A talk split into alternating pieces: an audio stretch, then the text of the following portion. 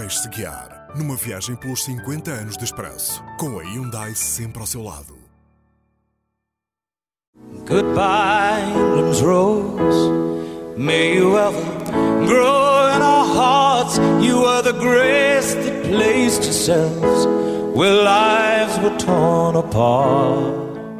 Com a Expo 98 no horizonte, a organização da Exposição Mundial de Lisboa não corria bem. Logo no início do ano, demitiu-se o comissário responsável pela iniciativa, Cardoso e Cunha, por causa da derrapagem nas contas.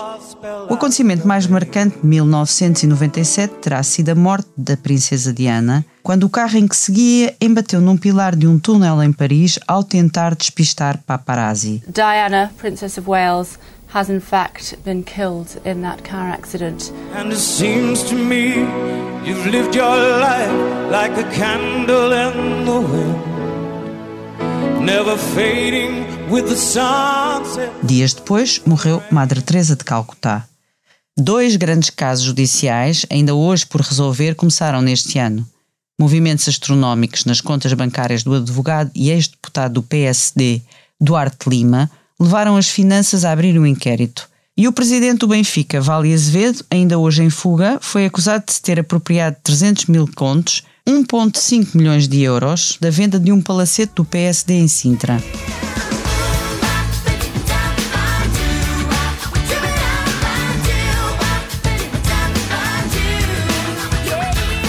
Na política doméstica, teve consequência a primeira grande entrevista de Jorge Sampaio enquanto Presidente da República, sobretudo por causa de uma confissão. Também tinha conspirado contra Mário Soares no sótão de Guterres. E causou alguma agitação, sendo até debatido em Conselho de Ministros, um polémico programa da SIC chamado A Cadeira do Poder, que testava as reações públicas a situações fictícias envolvendo políticos e outras figuras públicas. A Cadeira do Poder. Já lhe dou autógrafo daqui a. A Cadeira do Poder. É o jogo mais divertido da televisão portuguesa. E nós resolvemos julgá-lo porque há pelo menos 10 milhões de portugueses, eu digo 10 milhões porque não há mais, que seriam capazes de ser um ótimo primeiro-ministro. Portanto, soltem esse leão que existe dentro de vocês. Na diplomacia portuguesa registou-se uma situação caricata. Foi nomeado um novo embaixador para Nova Iorque, que até lá esteve um mês à espera da saída do cessante sem que nunca tenham falado um com o outro. No mundo artístico, foi nesse ano que a cantora imigrante Linda de Souza, a da mala de cartão, pediu ajuda ao Estado francês por estar na miséria e que o famoso grupo de teatro radiofónico Parodiantes Lisboa pediu insolvência depois de quase meio século de atividade. O gasóleo agrícola passou a ter cor verde para evitar fraudes. A Igreja Católica anunciava que o novo catecismo ia deixar de aceitar a pena de morte. Era também anunciado que o espanhol ia ser ensinado nas escolas secundárias a partir do ano seguinte, como segunda língua opcional, e que havia novidades em duas obras emblemáticas.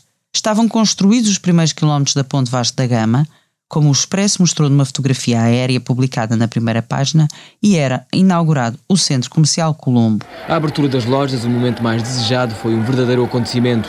Lá dentro, com 380 lojas abertas, ainda são visíveis as marcas das obras recentes. O ano foi marcado por duas tragédias. Em abril, três encapuçados entraram na boate Meia Culpa em Amarante, despejaram bidões de gasolina e incendiaram-na, causando 13 mortos. Três encapuçados regaram com gasolina o bar Meia Culpa, em Amarante. Agiam a mando do dono de uma casa de alterno rival. Em novembro, um aluimento de terras arrasou a localidade de povoação nos Açores, fazendo cerca de três dezenas de vítimas mortais. Isso aqui é o princípio da Ribeira Cante que vem de lá das firmas. As máquinas estiverem toda a noite a trabalhar. Há tudo arrematado, aqui não há água, não há luz. Há muita gente ainda subterrada, 19 cadáveres. Há muita gente já em estado de choque. No Expresso 1997, ano que foi clonada a ovelha Dolly e a Grã-Bretanha devolveu Hong Kong à China, voltou a ser um ano de inovação. Em maio foi lançado o Guia do Estudante e no verão o jornal começava a ser distribuído porta a porta em certas zonas da Grande Lisboa.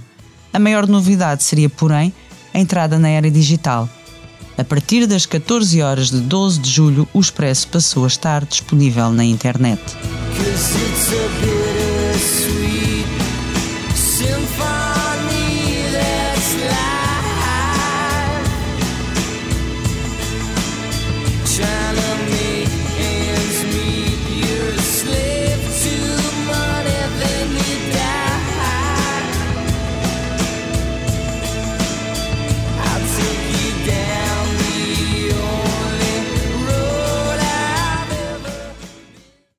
Esta foi uma viagem carregada de energia Hyundai. O podcast 50 anos de expresso conta com o patrocínio da Hyundai, a marca que abraça a mudança para garantir um mundo melhor às gerações de amanhã.